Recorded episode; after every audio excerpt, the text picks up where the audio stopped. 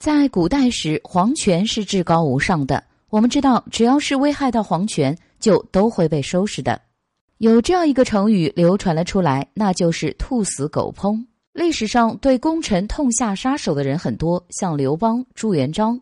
刘邦杀了帮他打下江山的韩信，朱元璋更是过分，直接将和他打江山的武将和谋臣都收拾了。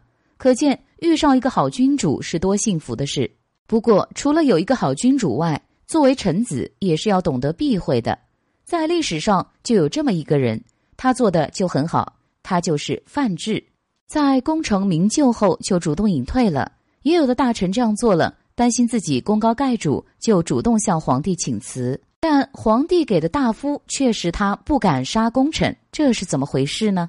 这个人就是战国后期秦国名将王翦，因为立下了很多的战功，得到的赏赐也越来越多。